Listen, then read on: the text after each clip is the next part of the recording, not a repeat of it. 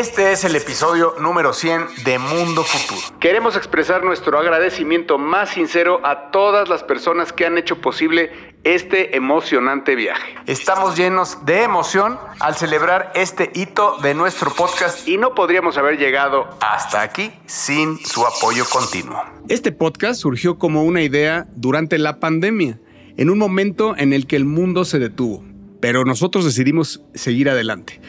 A lo largo de estos episodios hemos explorado el mundo de la innovación y la tecnología y es gracias a todos ustedes que hemos podido crear contenido inspirador y lleno de una visión de futuro.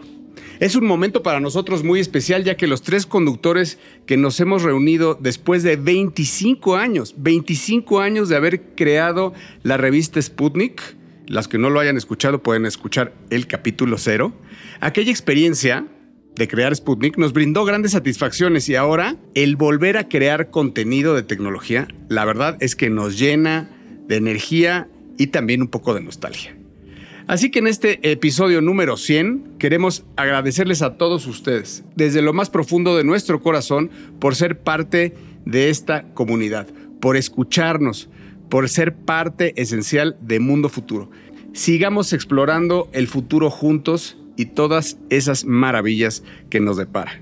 Salud, compañeros, y como siempre, al pie del cañón, desde la ciudad de Seattle, Washington, uno de los personajes claves en el mundo de los videojuegos de la escena mundial. Estoy hablando de mi queridísimo amigo, el señor Jaime Limón, que ha dedicado toda una vida para ser ese rockstar que es hoy y que nos acompaña y que también nos llena de orgullo que sea conductor de este podcast y además un gran, gran amigo. James, ¿cómo estás? Don Jorge, don Mario, don Emilio y a toda la gente que nos escucha, pues asombrado de que llegamos al 100. Este es el episodio número 100.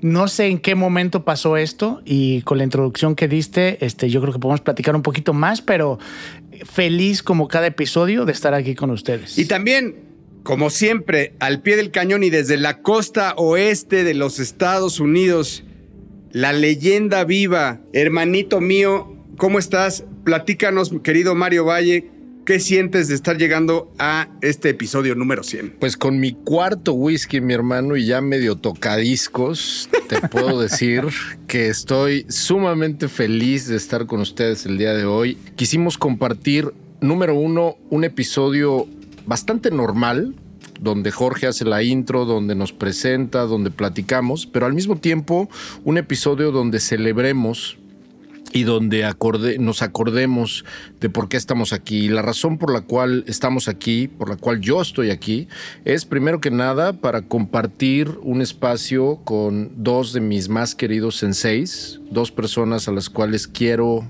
con muchísimo afecto y respeto más todavía. Dos personas que miro hacia arriba como hermanos mayores, porque son bastante más mayores que yo, bastante más mayores que yo. Pero estoy muy, muy, muy contento, carnal, y Jaime y Emilio, de que hayamos emprendido, como dijiste al principio, Jorge, este viaje. Ojalá que vengan 100 más. A mí me ha sorprendido, la verdad es que al principio yo pensé, y ustedes me conocen, me vale madre en general todo o casi todo y en ese sentido yo jamás pensé que nos iba a escuchar tantísima gente que nos está escuchando. Esa parte me tiene volado de la cabeza y muy agradecido. Quiero decirte algo, Mario, que complementa lo que estás diciendo. Hoy en día nos escucha más gente en el podcast que el mejor número que hayamos publicado en Sputnik. Está muy cabrón. Aquí va la palabra con V corta que yo diría con todas las ganas y que Emilio me cortaría. Este, la palabra. Este, sin duda, pero está muy cabrón, muy cabrón. Entonces, yo quiero nada más tomar un espacio antes de que abra yo el episodio, como siempre, porque me toca a mí pedirle ese bolillo ese pedazo de pan que nos alimenta y que nos ayuda justamente a que más gente nos escuche.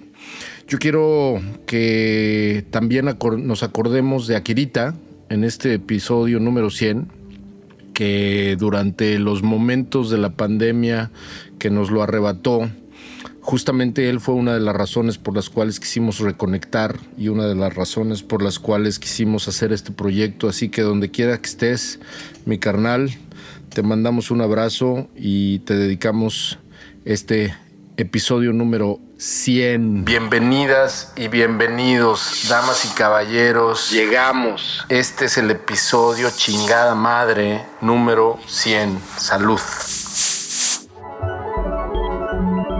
Mundo, mundo futuro. Mundo futuro. El principio del fin. Es una producción de Sonoro. Jorge Alor, Mario Valle y Jaime Limón.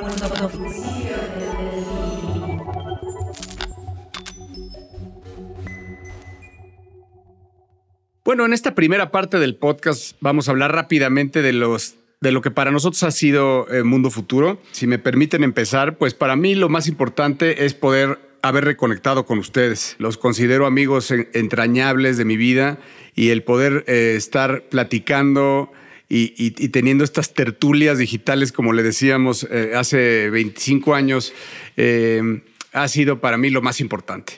Y de ahí, pues obviamente a mí me ha dejado cosas increíbles, como la, la la visión, ¿verdad? O sea, la, visión del mundo que nos viene, porque esto pues, realmente si no es, es un músculo que lo hemos estado ejerciendo eh, semana con semana durante 100 semanas y definitivamente eso ha ido construyendo una sección, una visión, perdón.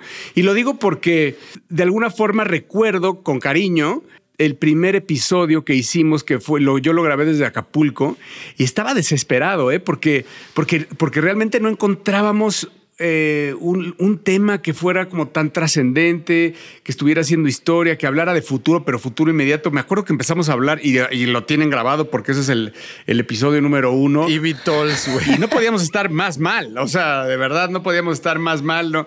Eh, eh, eso no era el mundo futuro y no, no era parte de la visión que estábamos, que, que, se estaba gestando en ese momento. Y ahora, pues, pues definitivamente algo que me impresiona muchísimo es que hoy eh, todavía ni siquiera estemos a un año de que haya nacido eh, ChatGPT, ¿no? Y cómo está cambiando a, pasos agigantados el, landscape de, nuestro, de nuestra vida, ¿no? Yo lo pondría en ese orden. Un placer estar eh, compartiendo con ustedes, platicando, creando visión y sobre todo, y algo que, que es muy importante es poder dejar una semillita, una reflexión en la cabeza de la gente que tan amablemente nos escucha. Eso que estás diciendo, Jorge, creo que es muy, muy importante porque a lo largo de, cuando empezamos este podcast, por lo menos yo comencé con un canal muy, como lo estaba diciendo al principio, muy output, ¿no? A ver, vamos a compartir cosas, voy a estar con mis carnales platicando como si estuviéramos en mundo futuro. ¿Te, acuerdas que habíamos,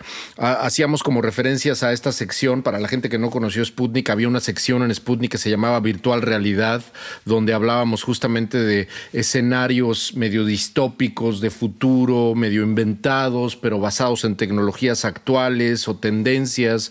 Eh, y, y una de las cosas que a mí me sucedieron a lo largo de de estos 100 episodios, carnal, y creo que Jaime va a coincidir conmigo, es que empecé en realidad más a a conectar con la idea de que mucha gente nos está escuchando y que podíamos convertirnos, como lo intentamos en su momento con Sputnik, y creo que se logró en un nicho específico en 1998 o 99, pero se logró de una manera con este podcast o con estos 100 episodios el hablarle a personas que son tomadores de decisión, por ejemplo, en la industria de tecnología. Muchísima gente que está escuchándonos, a quienes les mandamos un saludo, es gente que trabaja en tecnología en México, en Colombia, en América Latina. Muchísima gente que nos escucha es gente que está tomando decisiones a nivel empresarial y que tiene digamos, un nivel profesional que le permite tomar decisiones a partir de las tendencias que les compartimos. Y eso, aunque se oiga medio cursi, cabrón, pues es una responsabilidad hasta cierto punto, porque entonces nos hace cuidar los contenidos, curarlos, el, preparar como preparamos de alguna manera eh, eh, cada episodio. Y, y, yo creo que para mí ese cambio, digamos, de mindset, ¿no? Al principio era más como de qué voy a hablar de lo que a mí me interesa y después fue tomando forma alrededor de qué es lo que le puede inspirar a la gente. Coincido con ustedes y creo que para mí sigue siendo lo más importante el habernos reencontrado, ¿no? El haber esa primera videoconferencia que hicimos después de que este, había fallecido eh, Oscar y poder platicar con ustedes. Y después de una plática nos, me acuerdo que salió la idea de, ay, igual y a alguien le interesaría escuchar esto, ¿no? Porque nos aventamos un rato platicando. Y creo que es lo que yo más disfruto al día de hoy, el poder, que este sea un, una razón para poder seguir en contacto con ustedes, para poder platicar cada semana o cada dos semanas. Y me, me, asombra que haya tantas personas allá afuera que les parezca, que les pueda parecer interesante de lo que hablamos.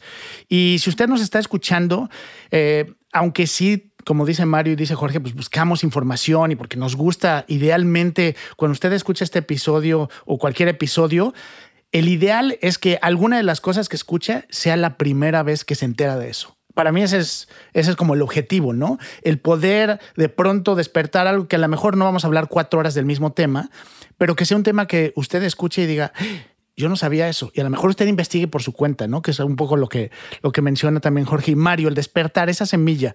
Y finalmente, eh, el, el poder compartir con ustedes lo que creo que a nosotros tres nos apasiona. Aunque creo que aunque no hiciéramos este podcast, de todos modos, los tres seguiríamos por nuestra cuenta siguiendo la tecnología, viendo qué es lo último que hay. Y, pero el hecho de poder compartirlo y poder discutirlo en un espacio donde además ustedes que nos mandan retroalimentación, que nos escuchan, digo, creo que no podríamos pedir más, ¿no? Es, es el ideal de poder compartir con amigos como en un café y al mismo tiempo poder llegar a tanta gente e idealmente dejarles algo, ojalá, este, aunque sea una inspiración leve para que crezcan y encuentren algo que a lo mejor no, no conocían. Y que sepan ustedes que este es un gran esfuerzo de nuestra parte, estar grabando semana con semana. No todas las semanas son fáciles, no todas las semanas fluyen no todas las semanas estamos sanos, ya, ya libramos enfermedades, ya libramos y, aquí estamos, ¿no? Güey, tú te presentas como mi nombre, afortunadamente sigue siendo Jorge Alor, porque durante la grabación del podcast,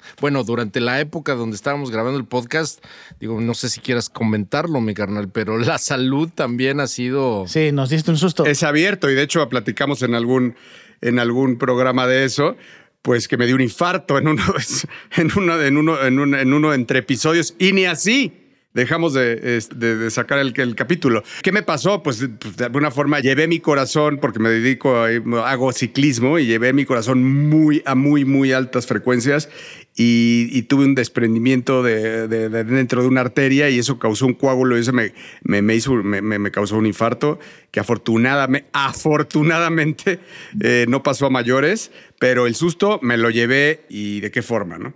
Pero aquí estamos con ustedes eh, y, eso, bueno, eso me hace quererlos más y disfrutar cada episodio muchísimo más y disfrutar de mi vida, por supuesto que sí. A mí me ha tocado grabar este, este podcast a las 2 de la mañana o a las 3 de la mañana, estando en Praga, güey, en Abu Dhabi, en Corea. Bueno, pero es que, Mario, no te queda de otra, esa es tu vida.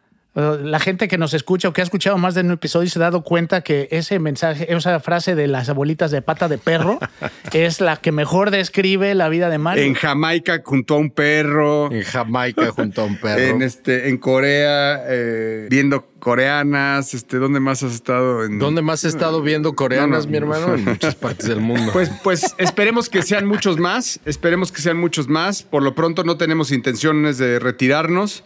Eh, así que pues, pues no nos queda más que decirle muchísimas, muchísimas gracias. Y vamos a darle, ¿no? Al episodio, ¿qué Pedro? Vamos a darle al episodio, sí.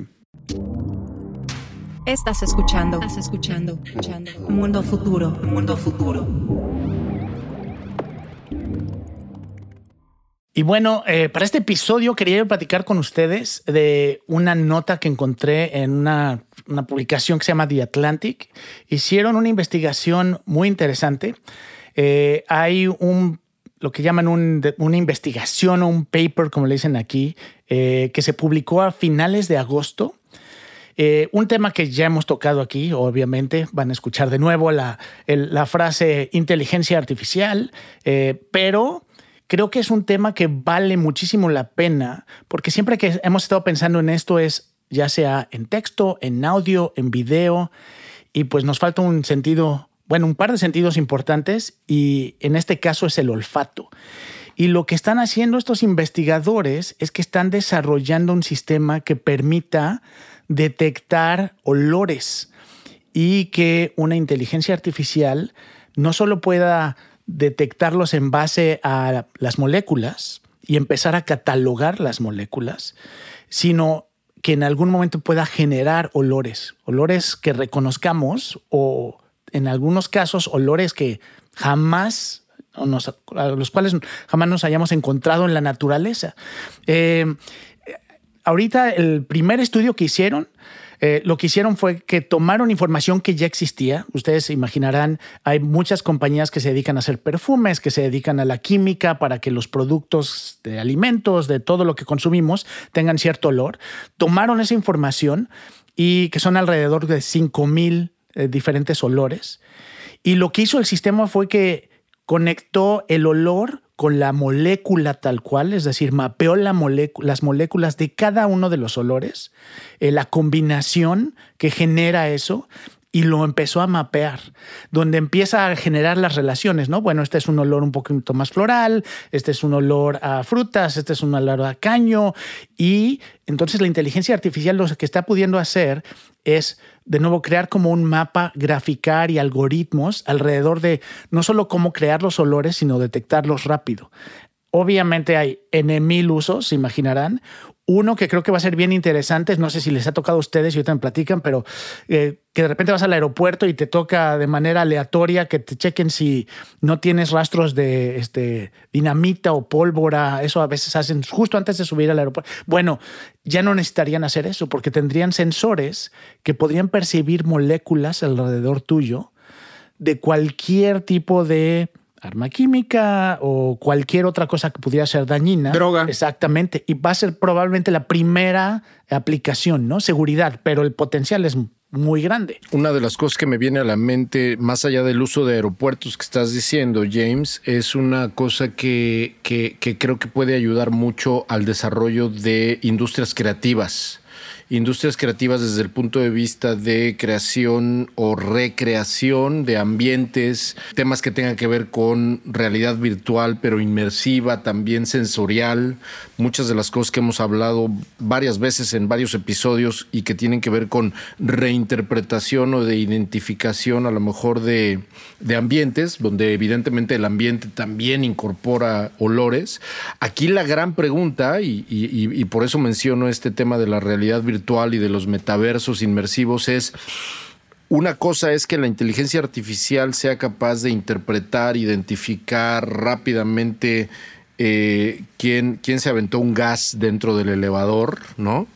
Pero más allá de eso, yo creo que la verdadera o el verdadero parteaguas, cabrón, va a ser cómo la inteligencia artificial ayuda a identificar compuestos moleculares para replicar olores y que esa replicación de olores cree y construya una industria inmensamente grande desde el punto de vista de entretenimiento, desde el punto de vista de consumo, desde el punto de vista de recreación, pero también desde el punto de vista científico. Entonces, a mí una de las cosas que más me, entusiasma de la realidad virtual, digamos, a mucho futuro, es ese no nada más el tema de qué es lo que ves, sino qué es lo que sientes por un lado en la parte ergonómica, ¿no? Muy, muy a la Ready Player One, cómo es que en el futuro el metaverso y la inmersión computarizada puede sentirse,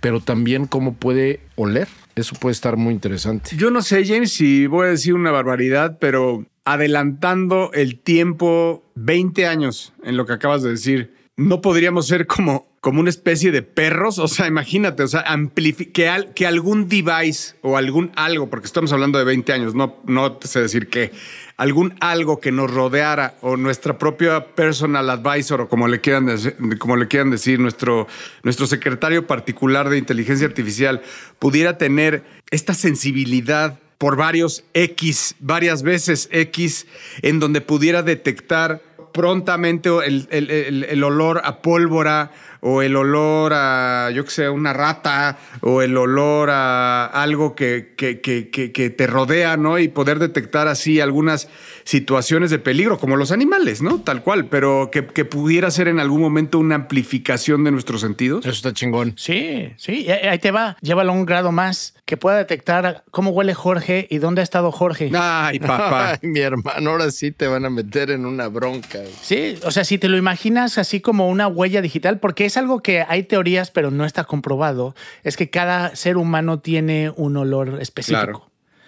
El día que podamos tener eso y si estamos viendo en 20 años, a lo mejor estamos hablando de que se puede detectar dónde estuviste. ¿Con quién? Y hacer cosas muy específicas a tu, a tu olor, ¿no? ¿Con quién? Claro.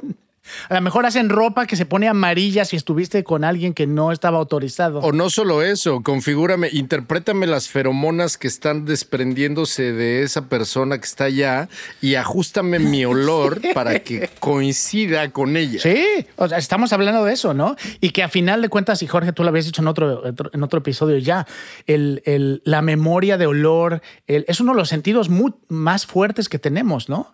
Eh, el que te genera más recuerdos, el que más allá que la vista. Claro, porque podrías decir, oye, este olor me gusta, guárdamelo. Y ponlo en mi oficina cuando esté yo. Y, o sea, creo que tanto la parte de detección como la parte de creación es algo que, de nuevo, con estos nuevos sistemas, en los próximos 10 años vamos a ver una serie de productos y servicios que ni nos imaginamos. Estás escuchando, estás escuchando, escuchando. Mundo futuro, mundo futuro. Pues sin duda la siguiente noticia, porque ya saben que aquí no decimos muchas noticias, pero esta sí es, y no necesariamente tan reciente, pero es una de las más duras que yo eh, me ha tocado dar, y es eh, el hack que hubo, el robo de la base de datos de 23andMe. Es algo de lo más distópico que nos ha tocado presenciar y además todavía no acaba. Les vamos a contar, y seguro muchos de ustedes ya lo saben y quería discutirlo con mis amigos, eh, es esto que, que, ha sido algo que me voló la cabeza, que se veía venir. O sea, a ver, ya lo habíamos hablado en Mundo Futuro, pero ahora sí se dio y de qué forma. Y estamos hablando de que se robaron la base de datos de más de 15 millones de personas de material genético, el mapa genético de más de 15 millones de personas casi 20. Increíble. Es, es, de película, es de ciencia ficción. Y después ya están pidiendo rescate. O sea, no, no fue de que solo lo hackearon. Aquí no fue de su madre, unos niños, ya saben, que los niños de 15 años lograron. No, no, no, no. Se robaron la base de datos de 23andMe con el material genético de 20 millones de personas y lo pusieron a la venta en el dark web. Hoy en día está a la venta para el mejor postor en el dark web. Pero eso no fue lo friki. Lo friki es que hayan regalado, regalado, esto no está a la venta, regalaron la base de datos de aproximadamente un millón de judíos con descendencia askenazi, que son los judíos europeos, en pocas palabras. ¿Por qué? Nadie sabe, pero eso está súper friki. Y eso nos hace pensar en cualquier novela de ciencia ficción espantosa. ¿Y qué puede pasar con eso? A ver, pues muchas cosas. O sea, se habla de que podría haber este, sesgos de, compañías de seguros, sesgos de contrataciones en empresas, porque pues si estás en esa base de datos de alguna forma, pues quieren contratar gente de esta o determinada etnia, o podríamos hablar ya yéndonos más duros de posibles enfermedades hechas a la medida para ciertas virus que podrían afectar a determinadas razas. También ya hemos tocado ese tema eh, en, este podcast en algún momento cuando hemos hablado de, la edición genética y sobre todo de CRISPR. Eh, y esto es, por eso es, es solo el inicio. Vaya, lo que quiero decir es no lo que piensen la gravedad del problema cuando hablamos de que no es lo que esté pasando hoy, no es lo que va a pasar hoy, está el mapa genético en la dark web para lo que pueda venir después con, con la gente que está ahí, con sus hijos, con sus nietos y con sus familiares. No estoy hablando de los judíos askenazis, estoy hablando de todos los que están en esa base de datos y si alguno de aquí está en esa base de datos, levante la mano y empiece a hablar. O sea, yo, gracias. Sí. Adelante, James. Y fíjate, obviamente cuando yo, cuando yo eh, me mandé mi, porque lo que mandas es mandas saliva para que detecten y generen, ma- puedan mapear tu DNA, lo hice yo con la, con la intención de entender. Sería bueno explicar muy rápidamente, para la gente que no conoce 23andMe, sería creo que bastante bueno en muy rápidamente explicar qué es y qué hace. Desde hace muchos años, además. Sí, ya, ya tiene un rato. Yo creo que lo debo haber hecho hace como cinco años, más o menos, o seis. Lo hice mucho por curiosidad, por entender, porque una de las cosas que proponen, más allá de que te den información de tu- tus ancestros y de dónde vienes, te daban mucho análisis sobre posibles enfermedades, ¿no? Y a mí me llamó mucho la atención entender cómo funcionaba. Entonces, lo que haces es que pagas un paquete. En algunos casos aquí en Estados Unidos los venden hasta en tiendas. Eh, pero yo lo, yo lo pagué el paquete, te llega a tu casa, son unos tubitos. Y lo único que tienes que hacer es saliva. Pones un poco de saliva en los tubitos y listo. Lo envasas, lo pones en el correo de regreso y después de unas semanas te mandan un mail donde dice ya está tu información registrada y esto y entonces te hacen comparaciones eh, te dicen si tienes tendencia a ciertas enfermedades que son fáciles de detectar en base al DNA y te dan información sobre si hay otras personas eh, familiares tuyos le- lejanos o cercanos que lo han hecho y que tengan en, el sistema ellos. Y también te dicen de dónde vienes no de nuevo genéticamente te pueden decir porcentajes no no es muy exacto pero hay ciertos este hay ci- ciertos eh, marcadores dentro del- de tu DNA que te pueden decir vienes de tal lado, tienes descendencia de tal lado. Entonces, a mí se me hizo muy interesante, lo hice, varios de mi familia me dijeron, ay, sí, les dije yo, no sé, yo no lo pensaría, yo la verdad fue por más curiosidad un poco científica y de entender cómo funcionaba, sabiendo y temiendo un poco que pasara lo que pasó y lo que acabas de describir, Jorge. Y yo caigo directamente en eso porque además yo tengo descendencia judía askenazi. Entonces, seguramente deben estar ahí mis datos. También los de Elon Musk, para que estés más tranquilo. No, bueno, me no me tranquiliza mucho, pero bueno, este, en- en- pero es, es la realidad que vivimos el día de hoy, ¿no? Y otra de las cosas que mencionabas, hoy en, otro de los factores, hoy en día hay muchas cosas como el, el detectar si alguien cometió un crimen o no, por ejemplo. Hoy se ha sacado a mucha gente de la cárcel porque con pruebas de, con pruebas de DNA se ha podido demostrar que alguien no estuvo en ese lugar en ese momento.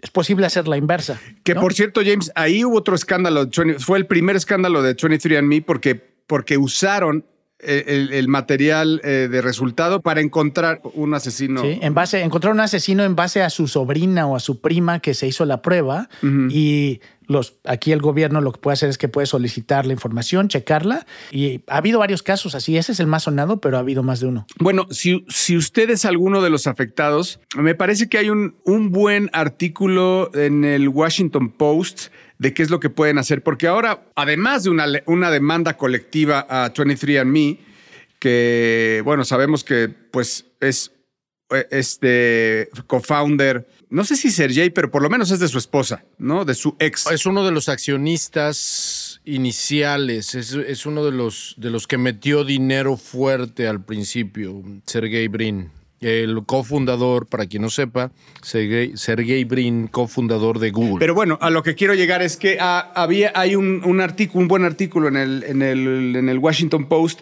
que dicen que, bueno, pues ahora lo que está hoy, a- con lo que estamos grabando este podcast es una demanda colectiva, que bueno, pues ya ha ahogado el niño, eh, una demanda colectiva para 23andMe.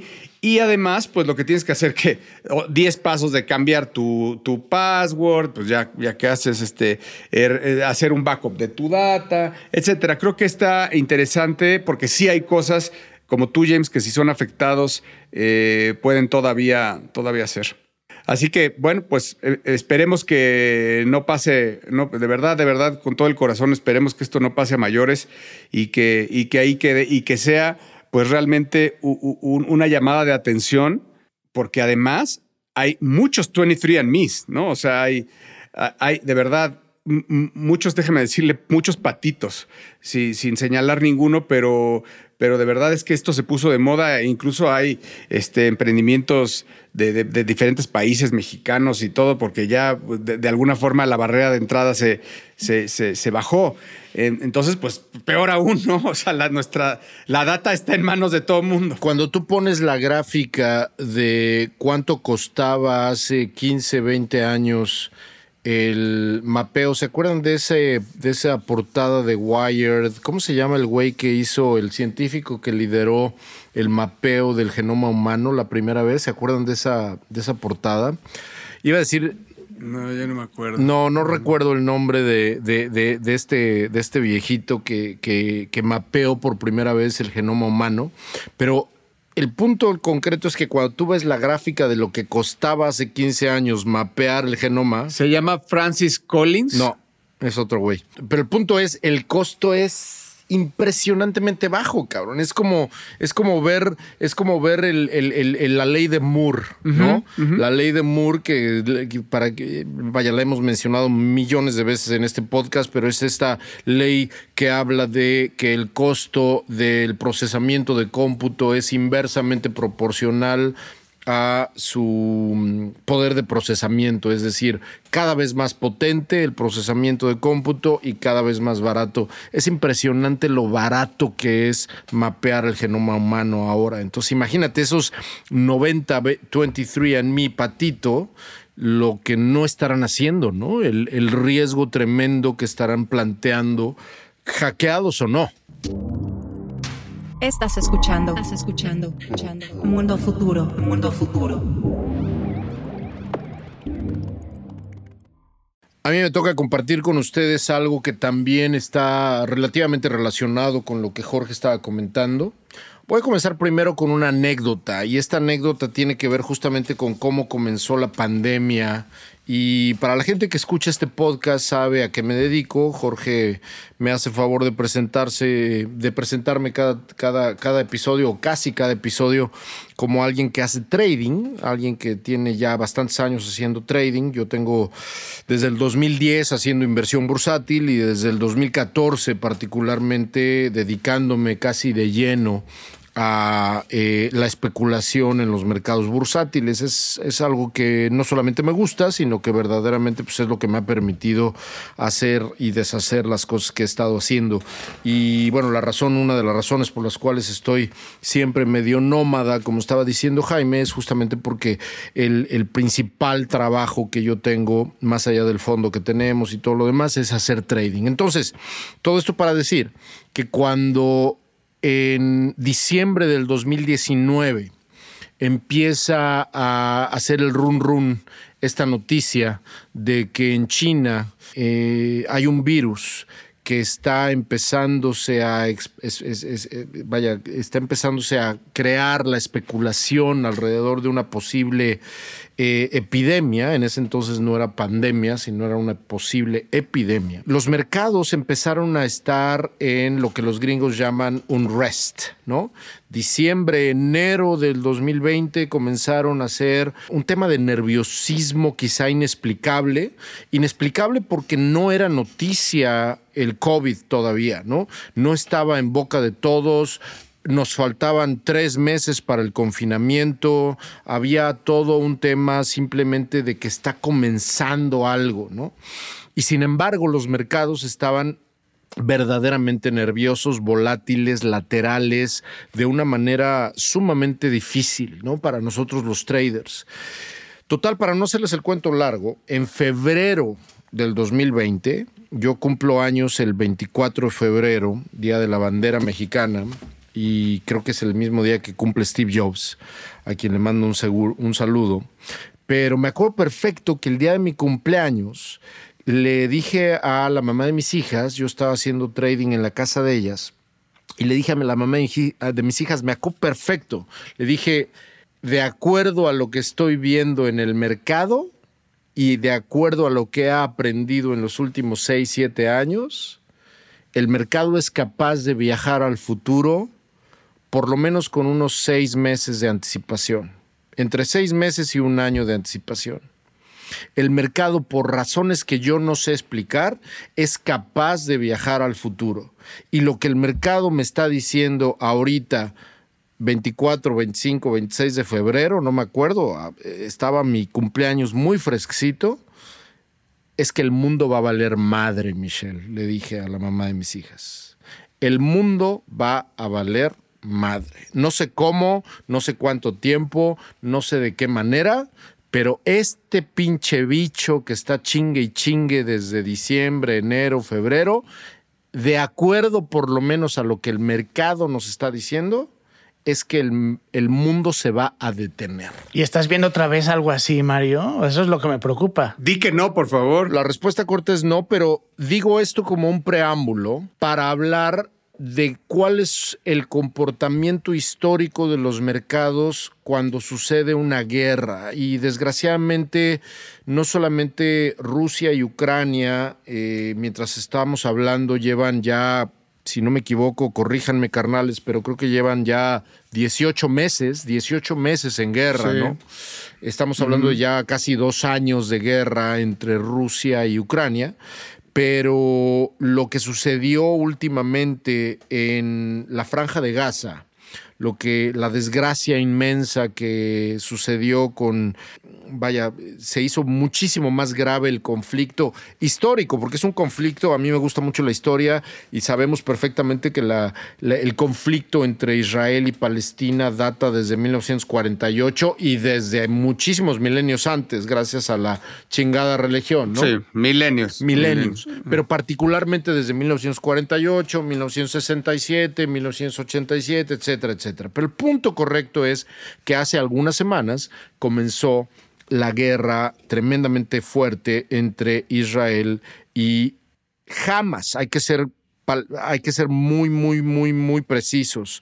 Hamas, que es esta organización lateral palestina del Islam, que es muy radical, que de hecho tiene tintes totalmente terroristas, etcétera, etcétera, no, no estamos hablando de que este conflicto está sucediendo entre Israel y Palestina específicamente, al mismo tiempo que Palestina incluso ha eh, condenado completamente muchas de las acciones que tomó Hamas, pero sin meterme en detalles de qué ha sucedido, el punto es qué ha sucedido en los mercados. Y los mercados nos están diciendo, de acuerdo a la historia, James y Jorge, que la Segunda Guerra Mundial, la Guerra de Vietnam, la Primera Guerra Mundial, la guerra de Afganistán y Rusia en los 80s, 70s, 80s, etcétera, ya dije la guerra de Vietnam, han sido momentos cruciales para que el mercado vuelva a demostrar esta capacidad de viajar al futuro.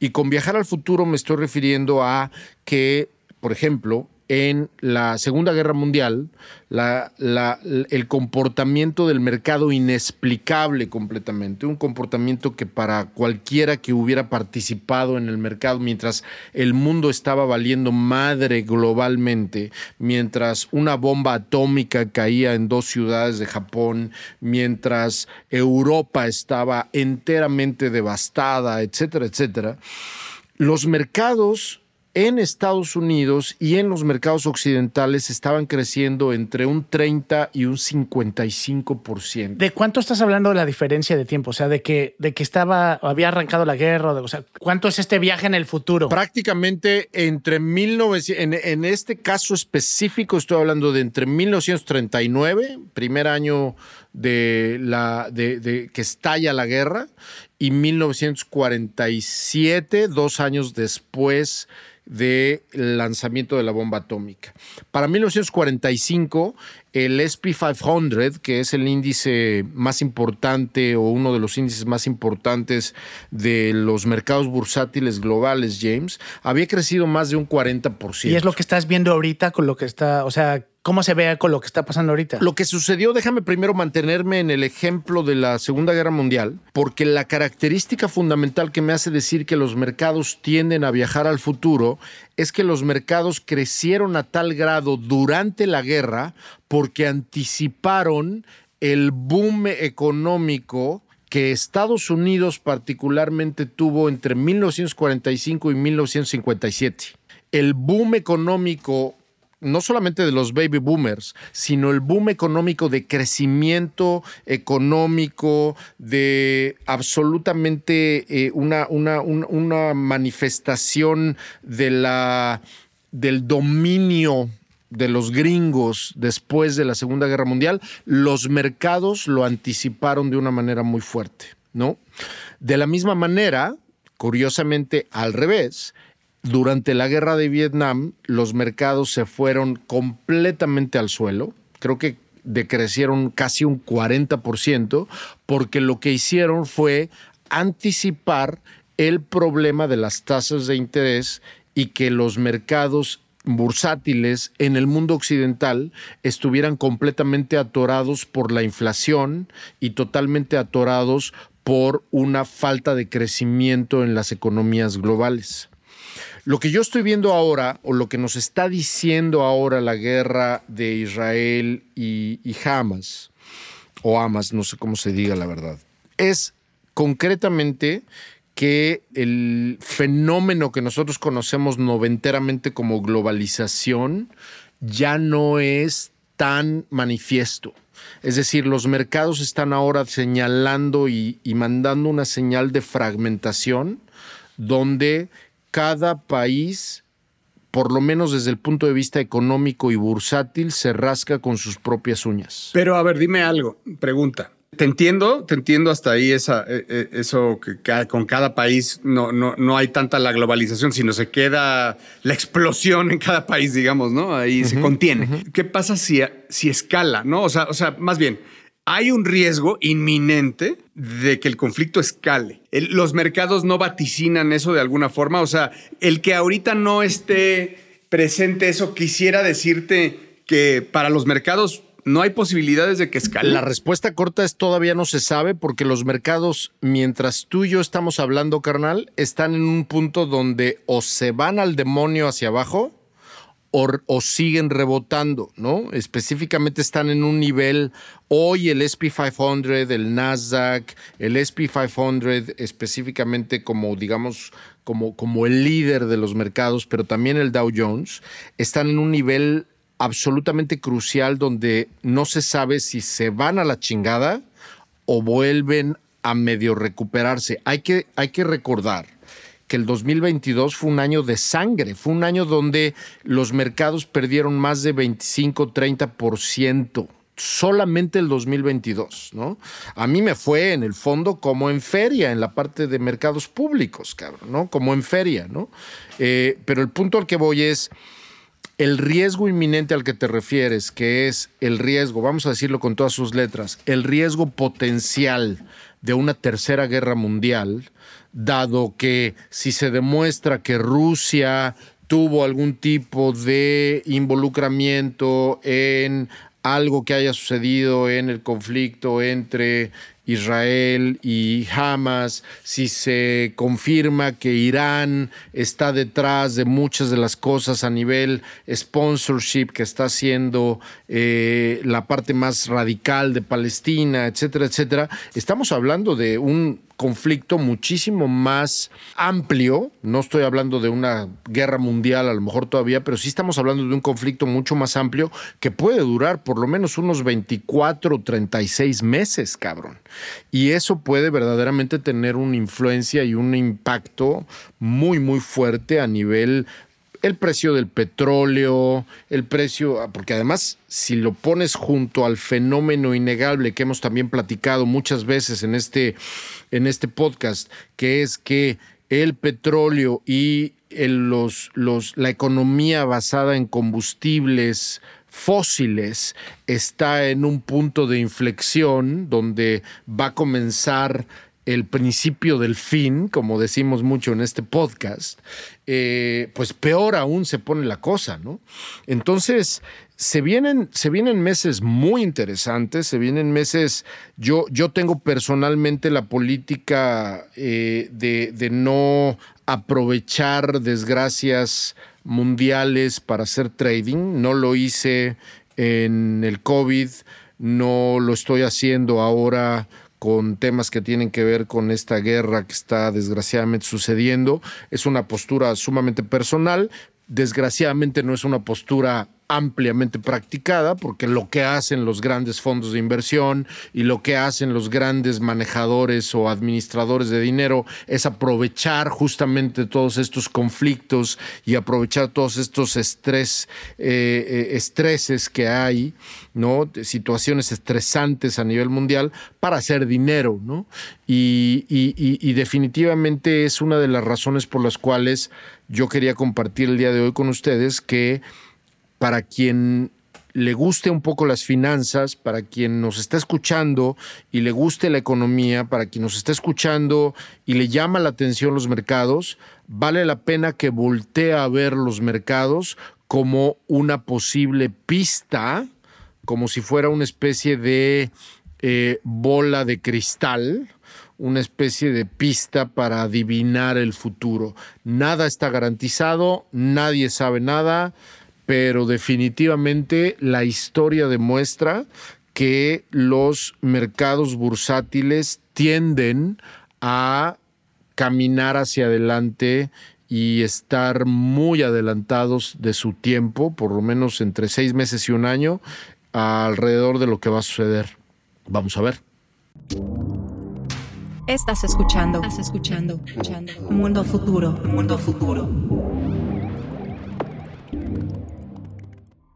Bueno, en la sección de recomendaciones y un poquito siguiendo con, con el tema de Mario, déjeme recomendarle un libro de Al Gore que se llama The Future, que fue escrito en 2013 y que yo tengo autografiado, por cierto, que, que bueno, mm, es su visión sobre el futuro, pero desde diferentes aristas, mucho desde, desde la perspectiva geopolítica, claro, obviamente tecnológica y de innovación, pero hacia la parte geopolítica y del nuevo orden mundial. Y Jaime Mario, les quería decir algo ahora que, sale a colación lo de, la, lo, de la guerra. Hay una frase que, que la tengo muy grabada de este libro que habla del poder armamentista de los Estados Unidos y de por qué él, ah, pues recordemos que Al Gore estuvo nada de ser presidente de Estados Unidos y pues tiene, y, además fue eh, mucho tiempo que fue Mario. Vicepresidente bajo la administración de Bill Clinton. Y pues obviamente pues él tiene acceso a, a, lo que les voy a decir. Y lo que, y lo que, lo que comenta en el libro es que Estados Unidos tiene el poder armamentista de 100 veces todo el mundo junto. O sea, si ustedes juntan todo el poder armamentista del mundo contando armas nucleares, Estados Unidos es 100 veces más grande. Entonces, si eso es cierto, nos queda claro por qué hay paz, por qué no se meten, por qué no le regresan, por qué, o sea, obviamente todos los gobiernos tienen esta, este dato en la cabeza y esto fue en el 2013. Que del 2013 para acá haya crecido, decrecido, no lo sé, también habrá que verlo comparado con los demás, pero me parece un dato me parece. Con China, nomás para no irse muy lejos, vamos a ver qué tanto China se puso al pedo. Me parece un datazo. Entonces, se los recomiendo muchísimo. Es un libro este, robusto. O sea, podrías matar a alguien del librazo, pero es Al Gore, The Future. Bueno, yo les puedo recomendar algo que ver. Hay una serie este, que está ahorita disponible en Netflix. No sé si en todos lados en Latinoamérica, pero me parece que sí, eh, porque está producida por Netflix. Está basada en un, manga eh, que se llama Good Night World. Si les suena familiar, es este, porque es esa frase, ¿no? De la primera vez que programabas y que ponías este Hello World. Bueno, este es justo lo contrario a eso. Y muy interesante, sin hacer grandes spoilers, eh, porque esto te lo platican en el primer episodio, pero básicamente es el conflicto entre una persona que prefiere vivir en un mundo virtual, en un videojuego, que es raro en los japoneses, y que tiene una familia increíble de amigos y gente que conoce, este, con la que vive feliz dentro del videojuego, mientras que la realidad sufre y odia la realidad. Y el twist, este, que de nuevo te lo dicen desde el principio de la serie, es que resulta que algunos de estos, de, su equipo, de, sus, de su familia en el videojuego, sin que él lo sepa, en realidad son también su familia real, con la cual no se puede ni ver. Eh, y, el, el y la historia del- de, de la serie es básicamente, obviamente, totalmente ciencia ficción, totalmente para alguien que le gusta mundo futuro, pero es esta contradicción y esta, y esta este, este problema que ven siempre en Japón de la gente que es más feliz en línea que en la realidad y las implicaciones que esto tiene, pero ahora llevado a inteligencia artificial y personalidades que no existen, personas que creen que son y no son. Entonces vale mucho la pena, se llama Good Night World en Netflix. Bueno, pues yo como siempre, y para la gente que a lo mejor no ha escuchado un episodio reciente, porque la verdad es que las recomendaciones no son tan antiguas, son relativamente recientes, pero para quien ya escuchó esos episodios recientes, sabe que hago dos tipos de recomendaciones. La primera recomendación es que no haga drama. No haga drama, nunca haga drama, ni en su trabajo, ni con la gente que, usted quiere.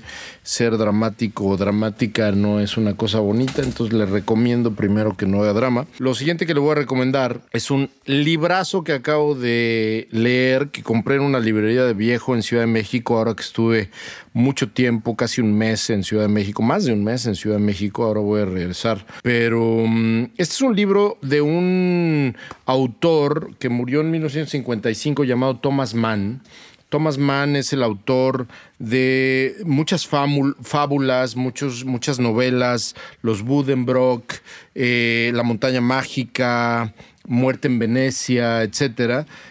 a mí él no me fascina como novelista, pero como ensayista, hijo de su chingada madre, es buenísimo. Este libro, a pesar de que parece ser un libro muy intelectualoide y muy filosófico, está muy fácil de leer. Es un libro donde Thomas Mann habla de tres personalidades que yo particularmente amo con todo mi ser. Uno es el señor Arturo Schopenhauer, Arthur Schopenhauer, uno de los filósofos, quizá el filósofo más importante contemporáneo, el primer gran filósofo contemporáneo del mundo, de los early 1800s. Nietzsche, que todo el mundo sabe quién es, ¿no? El señor Nietzsche, que definitivamente tiene una huella en el mundo también tremenda.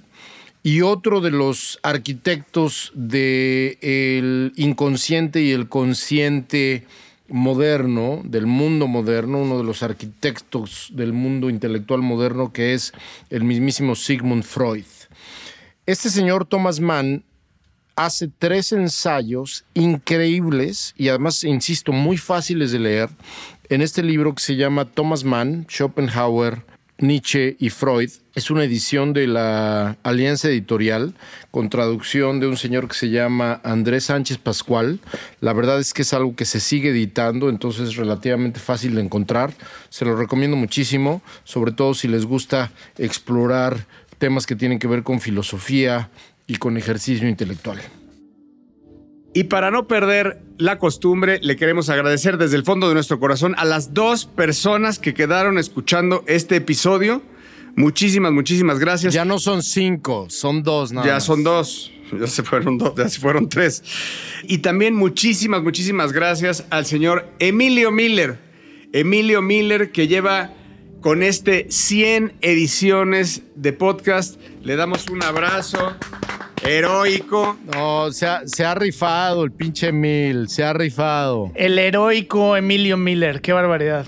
Primero nos tiene que aguantar, escuchar todo esto. Pero aparte dos veces, James, dos veces. Pero para toda la gente que nos escucha, esta ya es una versión resumida. Imagínese usted la cantidad de babosadas que le toca escuchar a Emilio y quitar para que esto sea consumible. Tener que editar a Jorge y a Jaime, porque a mí no me edita tanto, la verdad, pero Imagínese, son cuatro horas de Mario en realidad. Es al, al principal que le pasan tijera. te queremos, Emil. Pues Emilio, aunque no te escuches, te, te mandamos un gran, gran abrazo y un sincero agradecimiento. No sería posible esto que está usted escuchando, no, pues no sería posible desde el episodio 1 sin el señor Emilio Miller. Así es. También agradecer a Meta que nos ha estado patrocinando. Así que, eh, que gracias, gracias por creer, gracias por estar ahí junto. Sí, muchas gracias por apoyar y por eh, ayudarnos a amplificar el mensaje de Mundo Futuro. Gracias, Meta. Así es. Y bueno, como siempre, si usted quiere eh, sugerir alguna sugerencia, alguna felicitación o contratación para fiestas infantiles, le dejamos nuestros, nuestros twitters que son arroba el padrino arroba Mr. Lemon y arroba Bill Ben. Que por cierto, nada más le aviso que si de por sí yo ya no posteaba, ya no estoy yo entrando a Twitter. Soy de las, de, las personas que están pasándose a threads ahora.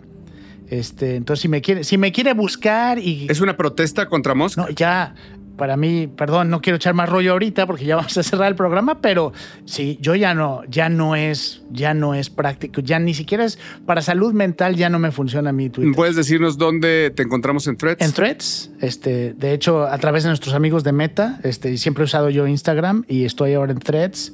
Ahí de repente posteo cosas y igual mismo nombre con Mr. Lemon me encuentran. Y para todos ustedes que nos escucharon, de verdad, muchísimas gracias. Este fue el episodio número 100 de Mundo Futuro. Nos despedimos de ustedes, el señor Jaime Limón, Mario Valle y su servidor Jorge Alor. Esto fue Mundo Futuro, el principio del fin. Bye bye.